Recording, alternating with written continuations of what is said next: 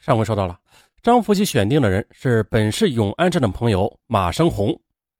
当把开车撞人的事跟马生红一说，这马生红当时吓了一大跳啊！可是他经不住诱惑，最后答应了。于是，在张福喜的周旋之下，用一万七千元从别人那里买来了一辆北京二幺二吉普，剩下的五千元说修车花掉了，这一分钱都没有剩。金福令也不计较。只催张马二人呐，尽快的把车修好，让沈志杰早点死于车轮之下。要是在街上用汽车把一个人撞死，其实也并不是什么一件容易的事最关键的是必须掌握目标的行踪，知道他在什么时间、什么地点出现在什么街上，而且呀，还必须情报准确，设计周密，保证万无一失。然而这些啊，对于金福令来说，不是什么难事的。因为他有向他提供关于沈志杰行踪准确的情报人。一天呢，金福令获得一个可靠消息：沈志杰去铁西他妈家了。啊，好机会！金福令便把这个情报告诉了张福喜，让他动手。张福喜又赶快去找马生红，两人上了吉普车向铁西驶去。可是等了好久啊，没有见到沈志杰。又过了一段日子，金福令又向张福喜说了沈志杰的行踪。张马二人又再次出动，可是仍然没有得手。哎呀，这两次行动都无功而返，这使得金福令很是懊恼啊！倘若不把这件事办成，那车不是白买了吗？啊，钱也白花了。尤其是他难以忍受的是，他把沈志杰视为眼中钉、肉中刺，恨得要死，却又不得不总和他打交道，做出笑脸，称兄道弟，一团和气，好吗？虽然金福令不乏伪善的技巧和演戏的才能，但是这样做使他感到很痛苦、烦躁。而自从他萌生了杀死沈的念头之后，这个念头啊，几乎每天都在脑子里边转圈啊，就是这件事儿，沈志杰不除，他是不会死心的。可是为什么这几次都没有得手啊？金福令思来想去的，他悟出了一个原因，那就是选择的地点不合适。试想呢，一个人出门活动，他乘坐的交通工具、经过的路线以及一路上可能发生的事情都是很复杂又很难以预料的。那么，选择什么地方干这事儿才是最有把握的呢？家，对，任何一个人出门之后，不管到哪里去，最后总要是回家的吧？如果让张马二人在沈志杰的家附近等候，等他在回家的时候把汽车猛地开过去。他就难逃一死了。想到这儿，金福令微微一笑，他在等待机会。一九九五年的春节和元宵节都在人们的满足与遗憾中度过了。农历正月十六这天，金福令又从多次向他提供沈志杰行踪情报的人那里获悉，今晚沈志杰要到外边打麻将，很可能要很晚回家。好，机不可失，金福令赶紧找来张福喜，面授机宜。啊！这张福喜不敢怠慢，马上去找马生红。在马生红眼里，那辆吉普车已经属于他了。啊！这金厂长有言在先，干这活的报酬就是这辆车。他已经干了两次了。啊！虽然没有结果，但是原因不在他的，可能是沈志杰这个人命大，这才能一次又一次的逃过了劫难。而那辆车有不少毛病，马生红一有空啊，就捣鼓半天。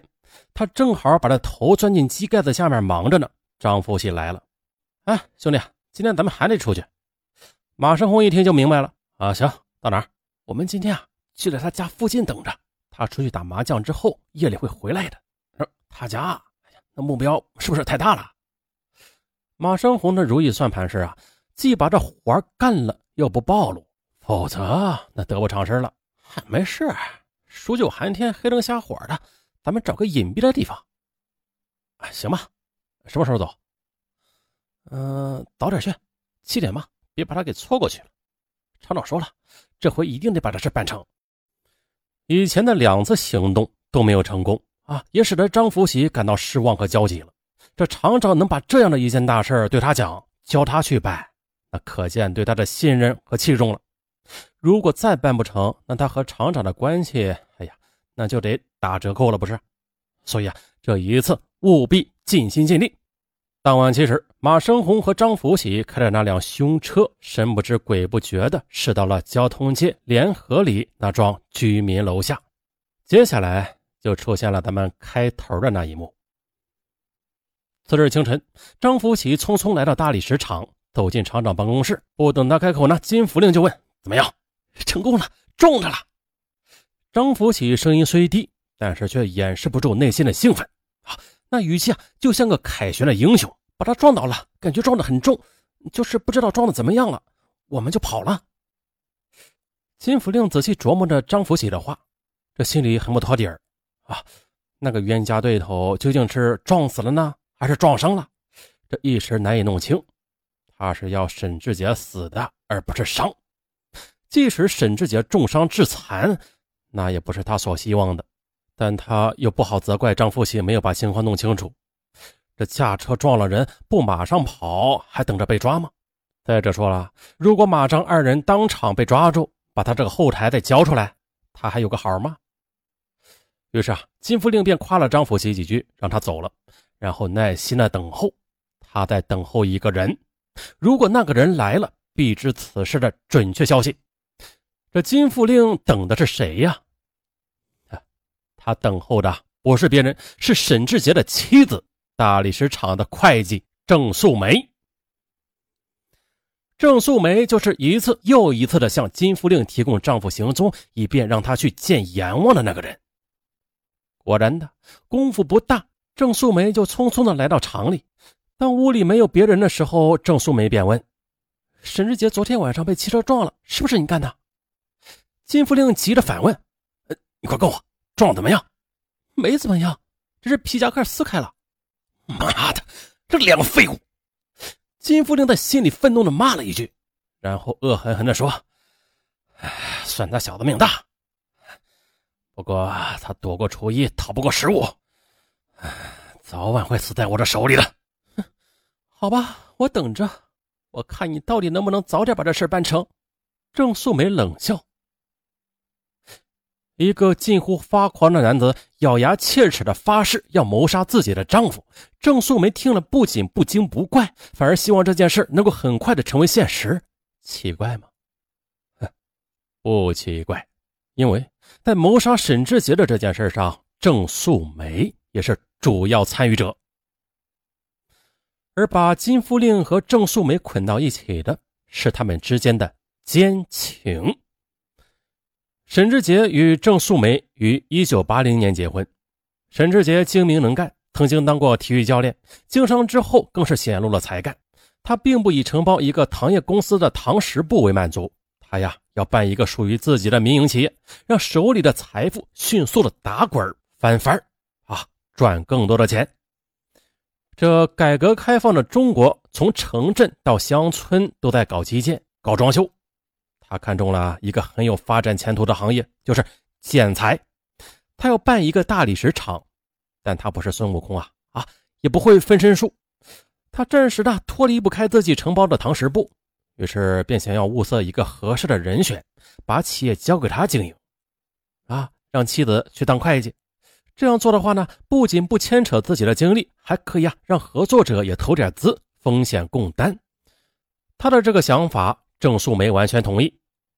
再说郑素梅，说起郑素梅，可不是一般的女人。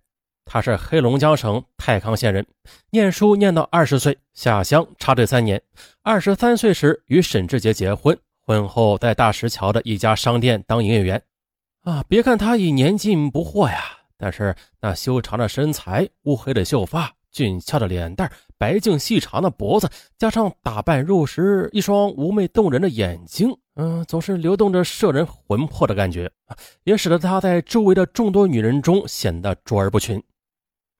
郑素梅年轻时做过演员，爱好文艺，能歌善舞，更是增添了她的魅力。啊，丈夫能干，家中富了，但她不愿在男人的羽翼下享清福，做一个看家守业的慵懒富婆。啊，不行啊！我呀要出去干点事所以沈志杰办厂的想法正合他意。沈志杰合作办厂的首选人物就是金富令。金富令三十二岁，住在大石桥市金桥镇东窑村。啊，是沈志杰经商时候认识的。金富令做的是食品生意，可由于资金短缺啊，一直没有起色。沈志杰就觉得金富令这个人精明能干，还有业务能力，两人关系啊也相处的很好，于是便把合作办厂的伙伴选定了他。这丈夫提出的人选，郑素梅是满意并且赞同的。她忘不了经丈夫介绍与金福令头一次见面的情景，看到这个男人时，她眼前一亮啊！这金福令身高一点八米，五官端正，皮肤白皙，长得帅气，举止言谈有节有度，善解人意，很讨女人喜欢。一九九二年年底这一天呢，沈志杰来找金福令谈起了生意。兄弟，现在混的怎么样啊？不怎么样。在财大气粗的沈志杰面前，金福令未免有点自惭形愧。做买卖办厂都得有本钱，可我呢，啊，这财薄利单，小打小闹的，有劲也使不上。那你想不想挣大钱呢？乔大哥说的，谁不想啊？我做梦都想挣钱呢。那好啊，那咱们哥俩合办个厂怎么样？还搞大理石怎么样？呃，行，是行啊，只是啊，钱嘛，这么办吧，我出二十万，你也拿点。这事就成了，我是这么想的，这个厂子由你来当厂长，你嫂子当会计，咱们呢人和心，马核桃，干他几年，保准能火起来。